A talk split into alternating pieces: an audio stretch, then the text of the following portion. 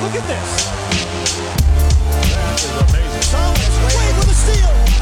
The emotions of Dirk Nowitzki. What he's always dreamed of. Hoping to have another chance after the bitter loss in 2006. Watch this play.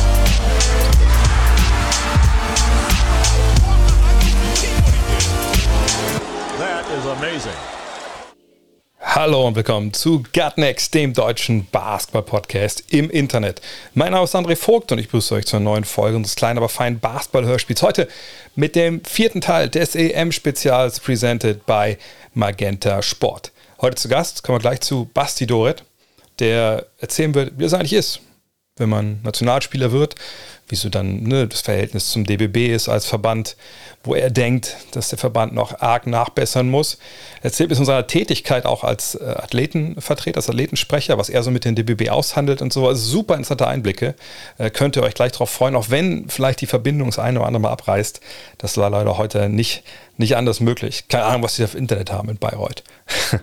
Aber natürlich vorneweg nochmal der Hinweis. FIBA Eurobasket 2022 läuft live und exklusiv alle 76 Spiele bei Magenta TV und Magenta Sport.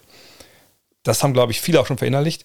Was aber immer noch oft jetzt, was mir oft begegnet in sozialen Medien, wo kann ich eigentlich die Spiele sehen in der deutschen Nationalmannschaft? Laufen die im Fernsehen? Nein, die laufen auf magentasport.de. Gut, ne, je nachdem, wo ihr das dann schaut, könnt ihr es auch auf dem Fernsehen schauen. Natürlich, ist kein Problem. Ich gucke zum Beispiel Apple TV über meine Magenta Sport App dort.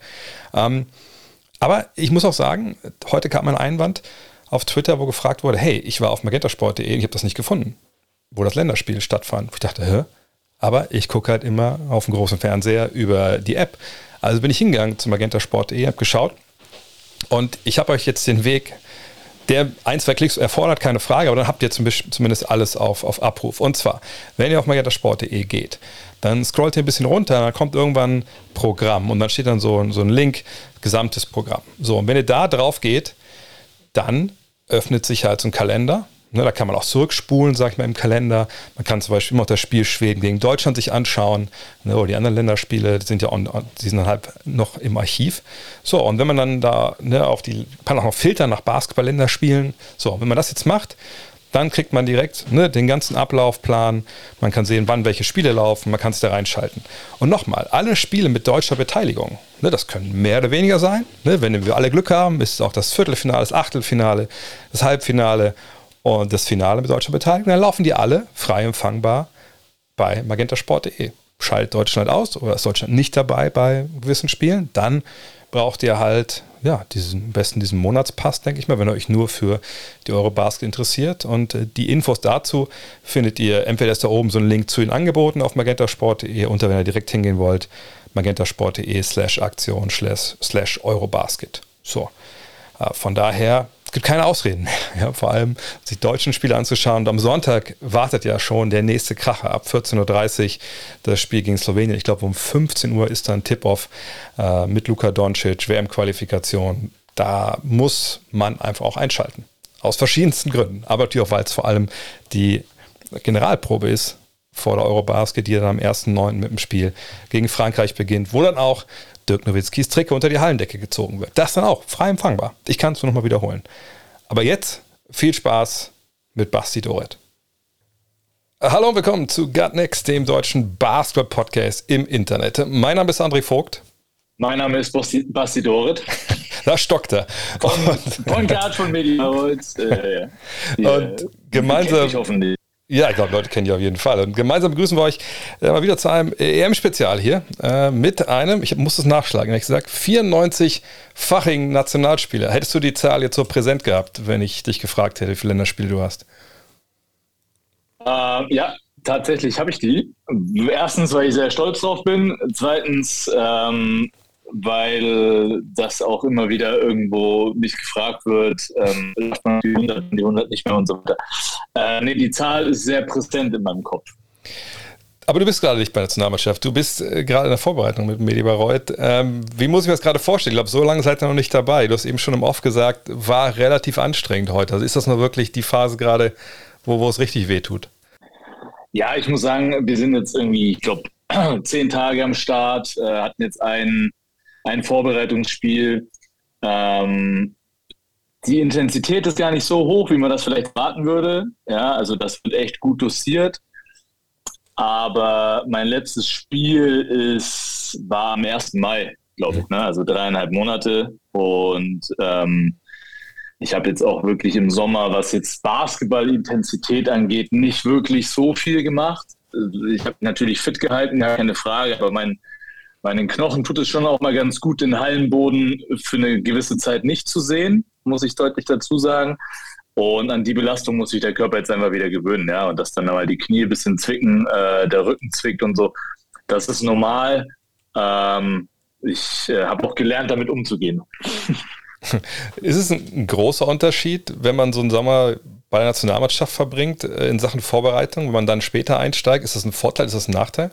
Mm, natürlich kommst du schon aus einem gewissen Spielflow, sage ich mal, weil ja doch auf einem hohen Niveau trainiert wird und, und du auch natürlich gegen gute Gegner spielst. Ähm, für mich als Point Guard und gerade auch als Kapitän war es trotzdem am Anfang, würde ich sagen, ein gewisser Nachteil, weil man eben einfach nicht von Anfang an die Bindung an die Jungs hat. Ja, und ich glaube, das ist für, für eine, keine Ahnung, einen, einen Flügelspieler oder so, der, der oder, oder einen Rollenspieler allgemein vielleicht ein bisschen einfacher, aber ich bin ja schon jemand, der irgendwie das Ding auch von Anfang an mit diktieren muss. Und von daher war das schon in der Nationalmannschaftssommern immer ein bisschen schwierig. Bist du denn dann, also von der Warte her, ganz, ganz froh, dass du dieses Jahr äh, nicht mit dabei bist? Oder blutet dir doch das Herz, wenn du jetzt siehst, Vorbereitungsspiele, Euro im, im eigenen Land? Das sind natürlich schon Ziele, die man als Nationalspieler hat.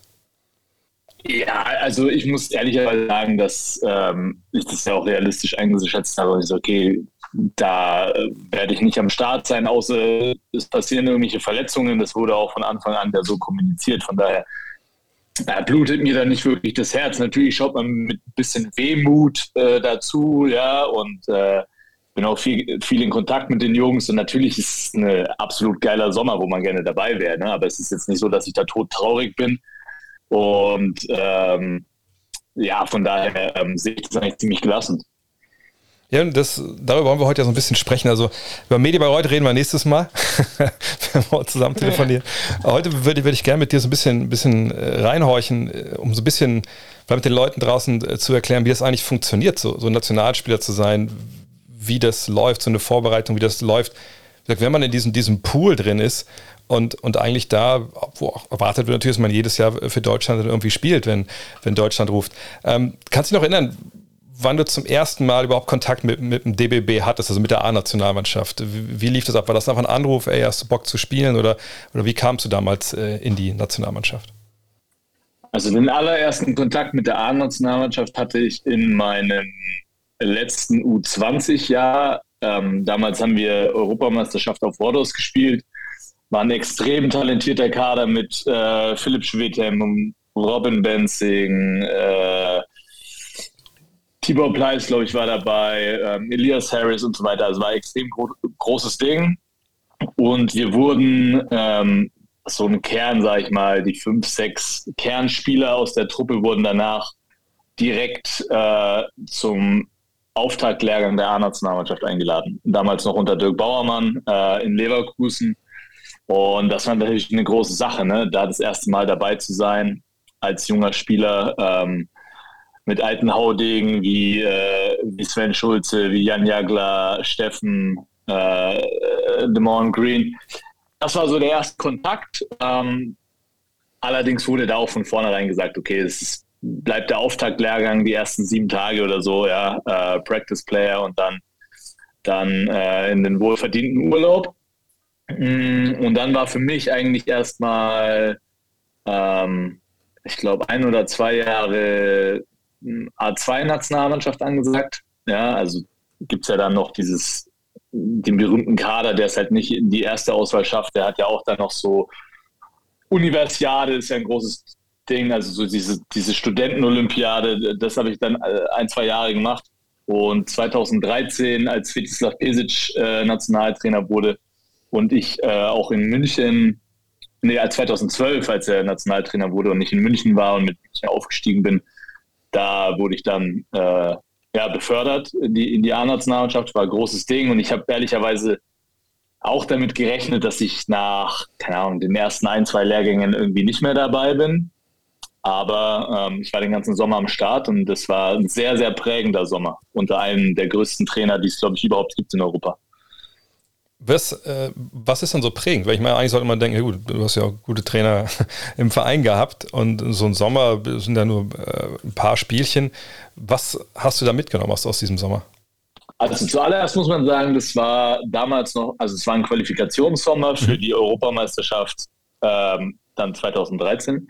Und damals war es noch, da gab es noch keine Nationalmannschaftsfenster, sondern da war die ganze Qualifikation praktisch im Sommer. Ja, und äh, das war sehr anspruchsvoll, weil wir dort, also wir haben, glaube keine Ahnung, äh, die Saison war zu Ende und Mitte Juni ging es los und es ging wirklich zwei Monate am Stück. Ja, also wir waren, ich glaube, keinen Tag zu Hause und unter Svetislav hatten wir auch keinen Tag frei. Ja, also der Tag frei, der Tag frei war dann eigentlich so einmal Krafttraining war der freie Tag. Ja. Ne? Also äh, das war schon, schon anspruchsvoll, aber ähm, wir haben es damals, glaube ich, schon geschafft, so eine gewisse, in dem einen Sommer eine gewisse Kultur zu entwickeln. Ja, und viele junge Spieler, also damals waren unsere, unsere beiden waren, waren Heiko und Jan Jagler. Ähm, und der Rest waren, war wirklich eine ganz, ganz junge Truppe, ja. Und äh, wir haben da unter, unter Svitslav und, und Emil Motapcic haben wir da brutal prägenden Sommer alle erlebt, weil ich glaube, das das erste Mal war nach so dieser Ära Bauermann, ähm, dass so eine neue, das war so ein bisschen Zeitenwende, glaube ich, beim DBB, was so diesen Kader anging, ja. Ähm, und und äh, wenn du da als junger ich war zwei Monate unter Strom, um ehrlich zu sein, ja, weil du mhm. willst natürlich, du willst in jedem Training, du relaxst gar nicht, ja, also du willst in jedem Training komplett alles geben, ja, das sind natürlich erfahrene Spieler wie Heiko oder Jan, die nehmen sich dann auch mal ein, zwei Trainings raus, ja, das machst du als junger Spieler nicht. Ja, wirklich zwei, zwei Monate durchgeackert, aber das Prägende war eigentlich, dass ich gemerkt habe, dass ich deutlich besser wurde in diesen zwei Monaten. Mhm. Und wenn du das als Spieler merkst, ja, vor allem in so einem kurzen Zeitraum, dass sich das so viel besser macht, dann ist es ein geiles Gefühl. So, ne? Ähm, und ähm, ja, das da, ab da war Nationalmannschaft für mich so, okay, das ist, das ist the real shit. Wenn man dann einmal jetzt so drin ist und wirklich auch im Kader stand und wirklich auch Pflichtspiele gemacht hat, ist es dann wirklich so, dass man in, in diesem, diesem, diesem Kosmos, nenne ich mal, an Nationalmannschaft drin ist und dass man, also nicht fest im Sinne, dass man jedes Jahr im Kader ist, aber ändert das irgendwie das dann an deinem Status? Ich kann auch, gibt es eine WhatsApp-Gruppe, äh, wirst du jede, jeden Monat vom, vom Bundestrainer angerufen, ändert sich da was in, in deinem normalen Leben? Eigentlich nicht. Ähm, zumindest die ersten Jahre ist ja kein, ist ja kein Geheimnis. 2012 Pesic 2013 Menz, 2014 Mutapcic. Okay, dann war längere Zeit Fleming. Ja. Ähm, aber da war immer so viel Wechsel und irgendwie Unruhe auch drin. Ja. Ähm, dass es außer du warst jetzt bei den Lehrgängen eingeladen, gab es irgendwie also eigentlich fast gar keinen Kontakt zur Nationalmannschaft, muss man ehrlicherweise sagen. Ja. Ähm, was ziemlich schade ist, glaube ich, weil da verliert man auch so ein bisschen die Bindung dazu und dann wirst du halt im Sommer, im Sommer ist dann wieder alles geil, aber währenddessen ist irgendwie relativ wenig Kontakt. Das hat sich aber ein bisschen geändert. Ähm, es gibt auch eine WhatsApp-Gruppe und, und jetzt ist es schon auch so, dass seit der Ära Fleming, würde ich sagen, oder, oder auch, auch natürlich dann mit Henrik, ähm, schon die Kommunikation besser, besser ist. Aber ähm, basiert halt nur auf wenn der Bundestrainer anruft oder wenn er mal zum Spiel kommt, dann unterhält er sich mit dir. Ähm, ich glaube trotzdem, dass dem DBB so ein, so ein richtiger Sportdirektor gut tun würde, der einfach aktiver die Bindung zu den aktuellen Nationalspielern hält, aber auch äh, zu den potenziellen. Und nicht nur mit denen, sondern vielleicht auch mit den Vereinen, zu sagen, so, okay, an was muss der oder der arbeiten, dass er vielleicht dann kein potenzieller, sondern aktiver Nationalrat und so weiter. Ich glaube, da, da, da hakt es wirklich an der Stelle. Ja, das ist interessant, dass du jetzt ansprichst, weil das steht ja auf der Liste, weil für mich, sag ich nehme es mir von außen wahr. Ich, klar rede ich mit Nationalspielern auch, aber ähm, das ist so ein Thema, das mich seit Jahren so ein bisschen umtreibt. Denn ich nehme es immer so wahr, es gibt, genau du beschrieben hast, dieses Sportliche, den Coach, auch wenn es heute eine WhatsApp-Gruppe gibt und was ich und Arne Greskowiak jeden, äh, jeden Tag irgendwie anruft oder so oder auf Instagram äh, postet. Und dann gibt es aber dieses Institutionelle, eben was wahrscheinlich die Leute draußen einfach der DBB, äh, den DBB nennen. Also ne, Ingo Weiß oben drüber als Präsident, da hast du Armin Andres und Wolle Brennscheid und wie sie alle heißen, die bei all den großen Events natürlich da sind und, und die dafür arbeiten, dass wir sowas wie die Eurobasket jetzt in Deutschland haben. Aber ich nehme das so wahr, dass einfach zwischen diesen beiden äh, ja eigentlich Teilen äh, einfach fast gar keine Verbindung ist. Also ich, ich denke, das gibt dieses Präsidium plus eine Organisation, es gibt den sportlichen Bereich, aber irgendwie finde ich, genau wie du sagst, da müsste es ja ein verbindendes Element geben, ob das jetzt ein Sportdirektor ist oder wie man das nennen will, weil, weil immer solche großen Maßnahmen kommen, weil immer es irgendwie, äh, sag ich mal, Probleme oder Konflikte gibt, nehme es ich immer so wahr, dass eben der DBB eigentlich immer immer falsch reagiert. Best, beste Beispiel gerade ist halt Robin Benzing. Ähm, und irgendwie das Verständnis, finde ich, bei, beim Präsidium so ein bisschen für die sportliche Seite fehlt. Nehme ich das falsch wahr oder, oder würdest du es unterschreiben wollen? Ähm, ich nehme das genauso wahr wie du und ähm, gleichzeitig ähm, glaube ich auch, dass man nochmal gar nicht Verständnis vom Präsidium unbedingt erwarten muss, weil die einfach so weit weg vom Sportlichen sind. Aber genau deswegen wäre es so wichtig, da ein, Bindeglied zu haben, der ähm, im Präsidium oben drin ist, der die Seite kennt, aber gleichzeitig nahe an der Mannschaft dran ist und eben diese sportliche Seite kennt. Und äh, da brauchst du aus meiner Sicht einen ganz empathischen Typen, weil es stehen extrem unschöne Entscheidungen immer an. Ja? Also du brauchst einmal die Empathie für auch so Menschenkenntnis, ne, was gibt mir jetzt vielleicht ein Spieler, was jetzt nur nicht auf einem Statistikbogen ist und so weiter, aber was gibt er mir für die Mannschaft? Gleich, gleichzeitig brauchst du einen extrem professionellen, der natürlich diesen Leistungsgedanken hat und dann abwägen kannst, was brauchen wir gerade mehr und so weiter. Ne? Hm. Und du hast es angesprochen, gerade aktuellstes Beispiel, das mit Robin Benzing. Ähm, ich glaube, seit Basketball Deutschland ist es ja einig, dass es, wenn, wenn, das man, wenn man das jetzt rein leistungsbezogen betrachtet, ähm, ja faktisch bei vielen Experten nicht auf der Liste war, um den Zwölferkader zu schaffen. So, ich finde, dann muss man schon vorher abwägen, ist es dann, wie kommunizierst du das? Weil das war, wenn du einen Robin Benzing einlädst, weißt du, was er kann und was er nicht kann. Ja. Es ist eine Sache, glaube ich, ihn nicht einzuladen. Es ist eine andere Sache, wie ihn zu cutten. Ja, weil das hat, also dir muss einfach im Klaren sein, dass das Unruhe reinbringt. Und ich meine, mit Unruhe kennen wir uns beim DBB aus. Ja, das ist irgendwie jedes Jahr vor irgendeinem Großereignis findet gewisse Unruhe statt. Letztes Jahr mit Yoshiko, jetzt so Kleinigkeiten, also Kleinigkeiten, keine Kleinigkeiten, das mit Robin, das mit Nick Weiler-Webb und so weiter. Das verstehen zu können, ja, ich glaube, da brauchst du ganz stark jemanden, der nicht nur Präsidiumsseite hat. Und natürlich findet das Präsidium geil, dass Nick Weiler-Bepp für Deutschland spielen kann. Ja, aber einschätzen zu können, was das vielleicht mit der Mannschaft macht, was das vielleicht mit potenziellen Nationalspielern macht und so weiter, das können sie eben nicht so gut aus meiner Sicht. Ja, das ist nur meine Meinung. Ähm, und, und eben genau das Gleiche wie halt mit das jetzt mit Robin, ne, ist aus meiner Sicht einfach komplett durch Misskommunikation beziehungsweise einfach auch falsche Gedankengänge schiefgelaufen. Ne? Und ähm, deswegen, für mich ist da so ein, so ein, also ich finde, da muss auch aus meiner Sicht ein ehemaliger Spieler eine Verbindung zu den Jungs hat, aber gleichzeitig eben schon auch eine gewisse Distanz hat, um, um, um oben das Business zu verstehen, weil oben ist halt die Business-Seite. Ja, hm. Aber was man auch nicht vergessen darf, die meisten, ich meine, im Moment ist ja Armin Andres so ein bisschen auch Sportrektor, ja, er ist irgendwie Vizepräsident, Bereich Sport. Ähm, der macht es ja auf Ehrenamt, also gefühlt, ne? Ja. Das ist ja nicht sein Hauptberuf. Und das ist für mich schon das erste schlechte Zeichen. Also, das ist mittlerweile eine Maschinerie, ist eine Maschinerie, da geht das nicht mehr so nebenbei mal was zu machen wir sind die deutsche Nationalmannschaft. Also ja. wovon reden wir? Das ist, das ist, äh, das ist Business, ja, und äh, ich hoffe, es wird noch mehr Business, weil wir haben jetzt so viele NBA-Spieler, wir haben so einen geilen Kader. Und äh, wenn die mal richtig für Furore sorgen, dann wird das noch mehr Business für die Leute, ja. Und dann muss es noch, die Strukturen müssen dann noch professioneller werden.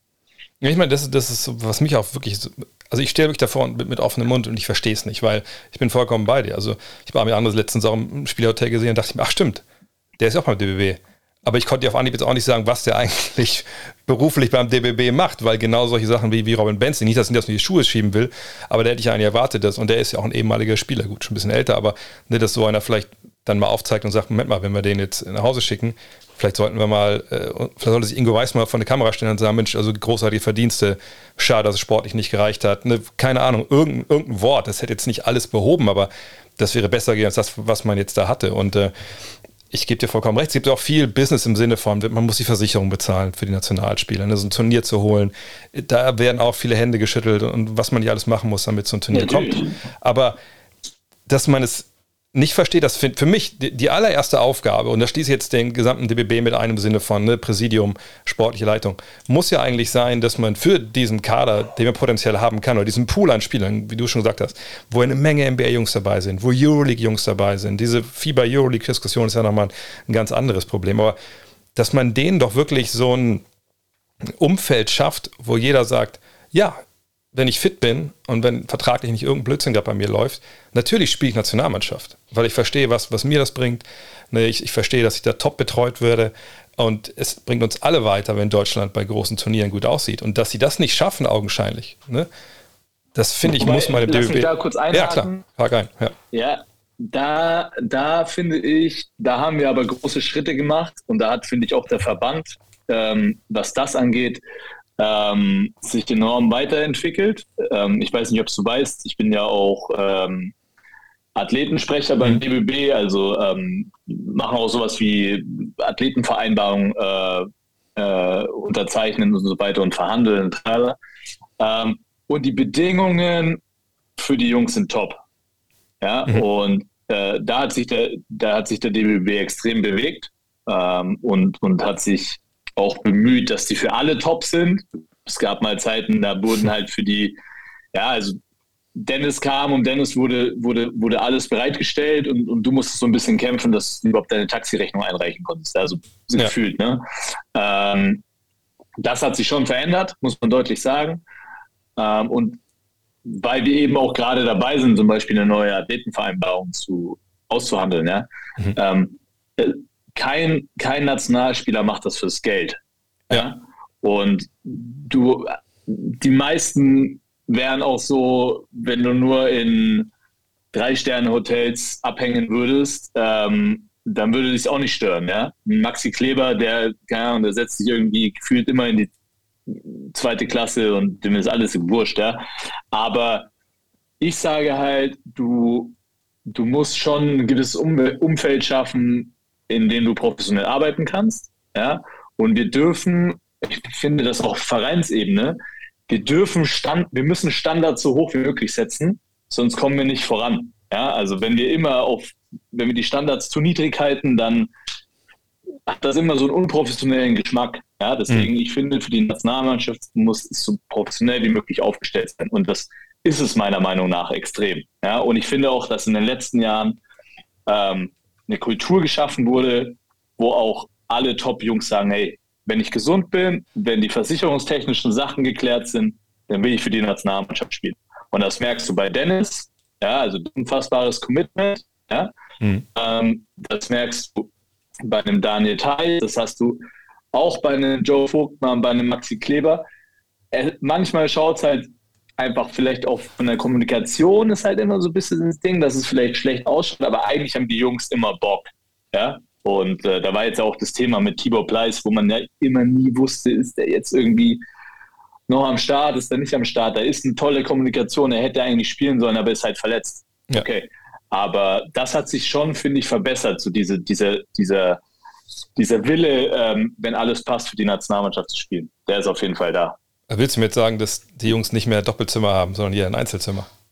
Oder haben wir das noch? Das, nein, also die, die, die, äh, das war zum Beispiel auch eine Diskussion, ja, so, ey, und das finde ich extrem professionell auch vom Verband. Die, die, die, die Jungs vom Verband sind nach Amerika geflogen, haben sich angeschaut, ähm, wie ein NBA-Team reist, wie ein NBA-Team lebt und so weiter. Also sie haben sich Gedanken darüber gemacht, mhm. ja. und versucht das so ein bisschen anzupassen, auch an die Nationalmannschaft, ja. Weil natürlich, wenn du die ganze Zeit im NBA-Zirkus bist und dann kommst du, also weißt du, wenn du die ganze Zeit im Lamborghini fährst und auf einmal kommst du hier und fährst halt ein Opel Corsa, der Mensch ist ein Gewöhnungstier so, ne? Also ist schwierig. Und äh, das heißt, ja, solche Anpassungen gibt es, beziehungsweise es wurde den Jungs auch ein bisschen freigestellt. Also mhm. damals, als, als Carsten noch mein Roommate äh, bei Nazio war, alle hatten ein Einzelzimmer, wir wollten immer noch zusammen auf dem Zimmer abhängen. Das war halt geil. ähm, aber da, da gibt es auf jeden Fall Anpassungen und es ist auch notwendig und richtig, dass es die gibt. Was? Auch das, das Thema Familien, weißt du, dass ja. du Familien äh, öfter mal mitbringen kannst und so, ne?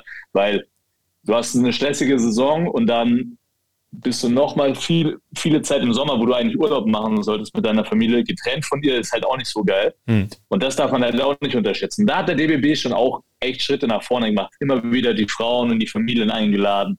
Also das findet auf jeden Fall statt. Was gibt es da noch für Punkte, jetzt, die, die ihr jetzt gerade verhandelt? Also scheint ja noch nicht komplett ideal zu sein, wenn ihr noch weiter äh, an Athletenvereinbarungen arbeitet.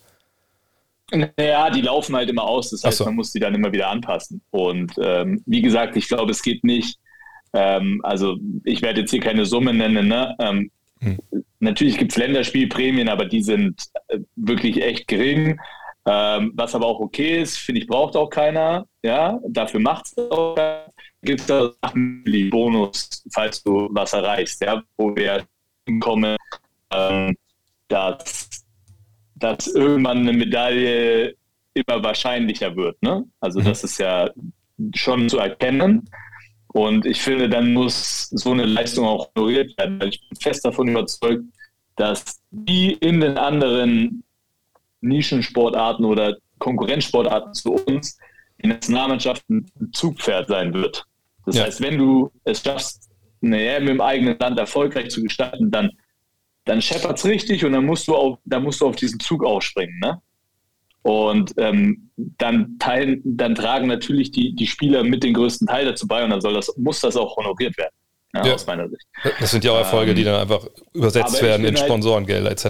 Das muss man auch ganz klar so sagen. Hoffen, ja. Hoffentlich, hoffentlich. Und deswegen bin ich halt der Meinung, deswegen bin ich halt der Meinung, dass äh, zum Beispiel man jetzt so eine Vereinbarung für nicht zu einem allzu langen Zeitraum schließen sollte. Ja. Weil wer weiß, was nach diesem Sommer passiert.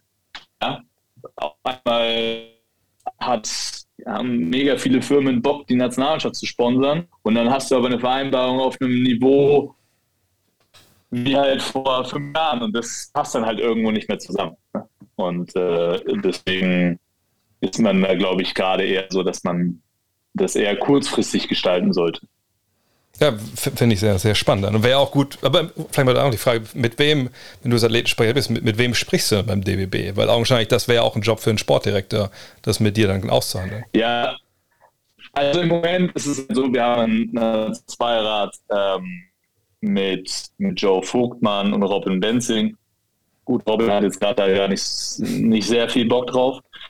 Ähm, deswegen bin ich mit Joe im Austausch, weil am Ende des Tages, ich bin zwar Athletensprecher und ich kann dann mit Armin anderes sprechen, mhm. aber ich würde es mir jetzt halt nicht anmaßen, irgendwas da machen zu wollen, ohne dass das, ja, eigentlich ist Joe jetzt so mein Jungsmann und äh, ich bin mit Joe Vogtmann im Austausch und dann, und dann spricht man eben mit Armin und Armin ähm, bringt das ins Präsidium und dann findet man dann.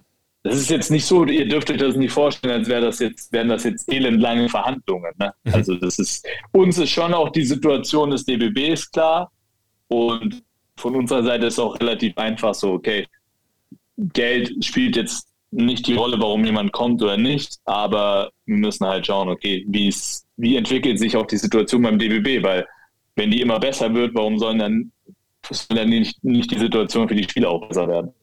Ja, es muss ja auch nicht unbedingt äh, sich in Prämien niederschlagen, sondern genau wie du sagst. Und es gibt ja auch andere äh, Aspekte rundherum, äh, die ja dann auch vielleicht Geld kosten. Wenn man die verbessern könnte, wäre es ja vielleicht wichtiger, als wenn man da 500 Euro mehr kriegt, wenn man ein Länderspiel gewonnen hat. Ja, genau. Ähm, wie siehst du denn überhaupt, du hast gesagt, das könnte ja knallen, wenn man irgendwie jetzt im eigenen Land äh, Eurobasket-mäßig da der Erfolg hat. Ähm, diese ganze Problematik, weil ich erlebe das gerade, ne? Full Disclosure, das ist ja auch alles gesponsert von Magenta Sport. Und äh, mich, ich bin total schockiert immer noch, dass Leute fragen, wo läuft das überhaupt, kann ich, wie kann ich die Spiele sehen? Wenn sie dann hörst Magenta, wenn du so Magenta Sport sagen sie ja, ja, aber da muss ich ja bezahlen für so. Nein, müsst ihr nicht. Also das kann doch nicht sein, dass das immer noch keiner oder viele davon nicht gecheckt haben, dass aber diese Spiele frei empfangbar sind. Und dann kommt immer dieses ewige Argument, naja, aber es müsste eigentlich ins Free TV, weil nur dann entsteht ein Hype, nur dann kann alles passieren, was du gerade schon skizziert hast. Unterschreibst du das heutzutage, wo ja eigentlich viele Jugendliche und, und natürlich auch viele ältere Menschen wie wir, sage ich mal, weniger Fernsehen gucken, als sie wahrscheinlich bei YouTube abhängen? Oder sagst du, ja, das ist schon nach wie vor schade, dass, dass da im Free TV nichts läuft? Ähm, ich finde, es muss ein Mix her. Hm? Also ich finde, ich finde äh, genau wie du, wir sind eine junge, dynamische Sportart. Äh, wir müssen auf Streaming stattfinden. Ja, also ganz ehrlich, wer, wer schaltet denn den, den Fernseher noch irgendwo ein? Ja? Also ja. wenn du ihn einschaltest, dann schaust du ja dort, dort trotzdem irgendwie Netflix oder Sky oder keine Ahnung, ja. Ähm, ähm, Deswegen finde ich es absolut richtig. Ich finde, da muss noch mehr die Werbetrommel gerührt werden, weil aber auch allgemein, es, es gibt sehr, sehr viele, die gar nicht wissen, dass jetzt die Basketball-Europameisterschaft in Deutschland stattfindet. Ne? Also, ja. ähm, aber ich finde, dass ein guter Mix stattfinden muss. Die Spiele sollen gestreamt werden. Ja, also ich kenne jetzt nicht die Zahlen, ne? aber zum Beispiel, wenn ich eine Fußball-WM oder sowas anschaue, dann streame ich das auch meistens auf meinem Tablet. Mhm. Ne, ich, ich, ich, weiß nicht, wie, keine Ahnung.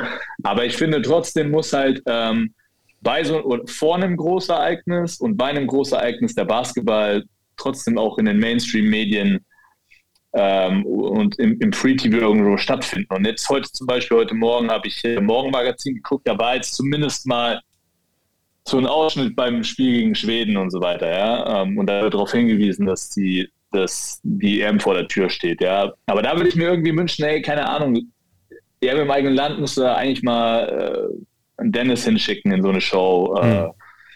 ja. Dass so ein bisschen die Leute so, hey, auf einmal sitzt da ein Basketball. Warum sitzt, keine Ahnung, bring die, Leu bring die Jungs in irgendwelche Talkshows, bring die in, in große Radiosendungen. Halt all das, was, was eine breite Masse am Publikum hört. So, und dann ja daraus entsteht so, hey, da findet eine Eurobasket statt. Ja, wo kann ich die schauen? Bei Magenta Sport. Okay, dann haben, glaube ich, alle was davon. Ja, da bin ich vollkommen bei dir. Ich meine, das wird ja oft immer vergessen. Alle sagen immer, ja, Live-Übertragung, das ist so der Königsweg. Aber das ist ja im Endeffekt nur das Ende. Ne, also du musst ja erstmal Leute bekommen, mhm. die da hinwollen. Und ich habe es heute auch bei mir in einem normalen Podcast gesagt, meine, eigentlich muss ja der Sport immer erst in Vorleistung gehen. Weil ich bin alt genug, dass ich weiß, 93, äh, eine Karte für das entscheidende Spiel gegen die Türkei, ob wir überhaupt nach München kommen, das konnte ich, konnte ich mir am gleichen Tag noch eine Deutschlandhalle kaufen. Da war längst nicht ausverkauft. So, ne? Äh, und da, mhm. das lief erst dann erst ab Viertelfinale, dann war der Hype, dann haben wir auch die Einschaltquote da. Und damals hatten wir noch längst nicht die Möglichkeiten, einfach eine Spieler irgendwo hinzusetzen, Inhalte zu pushen, Leute darauf zu stoßen. Hey, da ist ja überhaupt diese, diese EM. Aber ich bin vollkommen bei dir. Also man nutzt dann wahrscheinlich einfach nicht das, was man hat. Eben diese Spieler, die auch super interessant sind. Vor allem, wenn alle dabei wären, hätte es ja auch mehr als Nowitzki, den sie überall hingesetzt haben damals, äh, sondern hätte es ja auch vier, fünf andere Nationalspieler, die NBA spielen, die du, wie gesagt, ins Morgenmagazin hinpacken kannst, überall. Also ich meine, du hast, ne, du hast ja auch Spieler, ähm, also vor allem mit einem Dennis und einem Franz jetzt, äh, die, ja, wie du schon sagst, mega interessant sind, die ja auch der ein oder andere Nicht-Basketballer sich kennt, ja, der auch polarisiert, was ja immer gut tut. Ja. Ähm, und dann nebenbei hast du auch noch Dirk, der ja auch Werbung macht. Also der, den kannst du ja auch als Botschafter nutzen für das ganze Ding. Ähm, also ich finde, da, die Möglichkeiten sind schon da. Es muss halt einfach nur stattfinden. Ja? Und ich glaube, es ist halt schon auch interessant, wo es stattfinden muss. Also ja, Morgenmagazin, okay, ist das das Publikum? Oder ist es vielleicht mal ja, eine Joko und Klaas Show? Ich keine ja. Ahnung, ich spinne jetzt nur rum so, ne? Aber ist ja. das nicht das Publikum, das wir dann eigentlich brauchen? So und ja, aber ich weiß jetzt auch nicht, wer dafür zuständig sein sollte oder wer, wer sowas macht. Das denke ich dann so ein Mix aus schon ähm, Öffentlichkeitsarbeit, DBB, aber auch zusammen mit den, mit den PR-Managern irgendwie von den Spielern oder so, ne? Ja, ich habe auch überlegt, Christoph Bücker, wer jetzt anruft, im Morgenmagazin und sagt, wir wollen hier Dennis Schröder einsetzen, der Mann hat genug zu tun, aber eigentlich bräuchte man auch wahrscheinlich jemanden, der wirklich allein für diese Medienkooperation da zuständig ist. Und genau wie du sagst, wahrscheinlich mit den Repräsentanten dann, dann von den Spielern, das, das wird wahrscheinlich dann äh, ja, Hand in Hand gehen müssen. Also ich weiß, ich weiß nicht, wie das halt bei anderen Sportarten ist, ne? ob dann halt das Morgenmagazin oder ich weiß nicht, wer ähm, dann anruft und sagt, so, ja, wir hätten den gerne, weil die M steht vor der Tür. Ja. Oder muss man nicht auch mal selber irgendwie so das Heft in die Hand nehmen und sagen, so, hey, wie schaut's aus? Ja, ich meine, ich kenne das ja ein bisschen. Also, also ne, das ist ja zum einen, dich sprechen Leute an, so PR-Agenturen, könnt ihr nicht mehr das und das, ne, wir platzieren das und das und wir haben den und den im Interview, wenn du Bock hast. Äh, das sind dann meistens aber natürlich die, die es nötig haben, sag ich mal. Aber gut, müssen wir in dem Fall auch sagen, hat der Basketball auch nötig. Also eigentlich muss man selber in Vorleistung gehen, weil, weißt du, jetzt gerade jetzt momentan, Bundesliga wieder angefangen, jetzt war auch noch Europameisterschaft in, äh, in, in München. Ne, wenn die Inhalte haben, dann machen die natürlich die. Und wenn du keinen hast, so eine Redaktion, der selber basketballaffin ist, dann, dann musst du die da drauf stoßen mit der Nase. Dann musst du sagen, hey, also wenn sie jemanden, wenn sie Nationalspieler haben wollen, hier, wir haben welche, wann, wann soll er denn kommen? So, ne? Das ist schon, da musst du auf mhm. deine Eigenleistung gehen, einfach weil diese Redaktionen nicht darauf, das gar nicht auf Schirm haben, dass da was ist. Und wenn, dann sind es eh die einschlägigen Sportmedien, die eh berichten. So, ne? Und das hilft dir wahrscheinlich relativ wenig weiter. Freust du dich denn persönlich auf die Eurobasket oder ist es bei dir so, dass du sagst, ey, Junge, ich mache Vorbereitung. Ich bin froh, dass ich, dass ich hier in die Wohnung hochkomme, die paar Treppen und, und wir, wir spielen selber andauernd. Ich, ich gucke mir nicht nur extra Basketball an. Also ich muss sagen, ich bin, also ich bin richtig hyped. Ja. Äh, also erstens, ich finde Nationalmannschaft an sich eh immer geil. Ähm, und wenn dann eine EM vor der Tür steht im eigenen Land und du aus meiner Sicht ist das die bestbesetzte, wobei jetzt ein paar Verletzungen dazugekommen, immer noch die beste Eurobasket, die es seit langem vielleicht sogar immer gegeben hat. Ja? Also ähm, es ist ein richtiges Brett. Ähm, alleine die, ich habe mir auf irgendwelchen illegalen, verrückten Seiten Vorbereitungsspiele angeschaut, da gab es so geile Duelle schon, ja. Ähm, wenn, keine Ahnung, äh, Jokic gegen, gegen Antetokounmpo spielt oder sonstiges, dann oder das, das Slowenien-Serbien-Vorbereitungsspiel, was auch irgendwie verrückt war, das macht mich einfach, also deswegen liebe ich Basketball, wegen solchen Spielen, ja. Und ich ja. bin auch damals als wegen der Nationalmannschaft zum Basketball gekommen, weil ich es da immer im Fernsehen gesehen habe. Ich fand es immer geil. Ähm, deswegen, ich bin mega hyped und äh, gleichzeitig mega angepisst, weil ich es wahrscheinlich nicht schaffen werde, nach Köln oder nach Berlin zu fahren, mir mal so einen Tag vor Ort zu geben, weil wir eben in der Vorbereitung sind. Ähm, habe auch schon mit unserem Trainer gesprochen, was das eigentlich für ein, für ein Scheiß ist, dass wir jetzt am Samstag, äh, nee, am Sonntag ein Vorbereitungsspiel gegen Jena machen, wenn doch Slowenien gegen Deutschland in München stattfindet. Ja. Also, das ist auch so ein Spiel, so, da, es ist Luka Doncic so gegen Dennis Schröder was gibt's Geileres? Ja, also ich bin, ich bin brutal hyped und, und werde mir auf jeden Fall alles reinziehen, was, was es zum Reinziehen gibt. Ich habe das heute auch, gesagt, dass meine, gut, jetzt sind wir natürlich auch in einer tollen Situation. Also als Athlet, wenn man bei so einer großen Maßnahme ist, dann kann man ja auch so mal in die Halle gehen, gucken. Wenn ich bei, bei EM, WM oder Olympia war, stellenweise gehst du dann morgens um 10 in die Halle und bis abends um 10 gehst du nach Hause und hast halt dann den ganzen Tag Basketballspiele gesehen. Wirklich auch die, die besten der Welt. Und für mich hat das immer, auch, das immer so ein Klassenfahrt-Feeling auch gehabt. Du hast immer die gleichen Journalistenkollegen da, guckst dir die Spiele an. Klar, musst du auch arbeiten zwischendurch, aber es ist einfach, ich finde, besser wird es einfach nicht. Und es ist schon ein bisschen schade, dass die Ticks auch stellenweise sehr, sehr teuer sind, aber ich sag, also jetzt, wenn irgendjemand denkt, das, das hätte irgendwie keinen Bock darauf, also dann hast du den Basketball auch nicht geliebt. Also, das werden schon einfach, einfach geile Spiele werden. Ja, von daher, ja. Das wird, das wird so geil. Also, ich kann es jedem nur empfehlen, wenn die Chance hat, fahrt nach Köln, fahrt nach Berlin. Ja, das auf jeden Fall. Also wird's nicht. Äh, du hast schon gesagt, gespielt gegen, gegen Jena. Ansonsten, äh, was gibt es noch für, für Vorbereitungsspiele bei euch? Ist irgendwas, irgendwas richtig krasses oder spielt ihr nur so in, in Deutschland gegen, gegen, gegen, deutsche Mannschaften? Ähm, traditionell fangen wir eigentlich immer an. Wir haben jetzt einmal gegen Nürnberg gespielt, spielen jetzt gegen Jena. Also man fängt eigentlich schon immer so mit irgendwie Pro-A-Ligisten irgendwo an. Hm. Ähm, dann haben wir nächstes Wochenende unseren, unseren Heim, unseren, unser Heimcup äh, gegen Hamburg und jetzt muss ich überlegen, ich glaube Bamberg kommt auch noch. Oh, okay. ähm, das heißt, äh, ach, und Chemnitz, ähm, das heißt, da wird es dann schon mal interessanter. Das sind ja schon ähm, Mannschaften, die ich mal, man unter den ersten acht wiederfinden kann. Mm, Und dann, äh, ich glaube, das einzige ausländische Team, das wir spielen, ist Straßburg. Okay. Ähm, in, in Ludwigsburg. Also es ist äh, sehr, sehr deutsch gehalten, äh, was ich aber auch okay finde. Ich bin froh, dass wir dieses Jahr nicht ins Trainingslager fahren, weil ich finde, Trainingslager macht immer nur dann Sinn, wenn du dort bessere Bedingungen hast als zu Hause. Und wir haben super Bedingungen hier zum Trainieren und zu Hause schläft man auch am besten. Und es ist jetzt auch nicht so, dass wir irgendwo nach Mallorca fliegen würden und da jetzt mega sagen. geile Trainingslager hätten, sondern also wir waren halt irgendwie mal in so, in so Jugendherbergen in Innsbruck oder so. Das war jetzt nicht der Renner. Nee, das, äh, das hat dann mehr so, so Rocky 3 Vibes. Mensch, dann äh, Basti, wünsche ich schon mal alles Gute für die Vorbereitung. Äh, nicht allzu schwere Beine und dann äh, nächstes Mal, wenn ich, wenn ich vorbeikommen kann, da haben wir eine bessere Verbindung auch und dann quatschen wir auch länger und dann quatschen wir auch über andere Themen. Aber erstmal danke, dass du heute dabei warst. Vielen Dank für die Einladung, Trey. Look at this.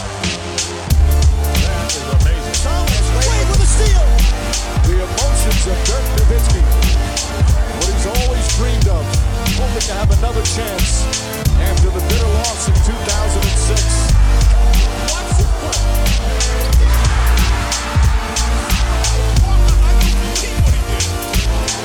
That is amazing.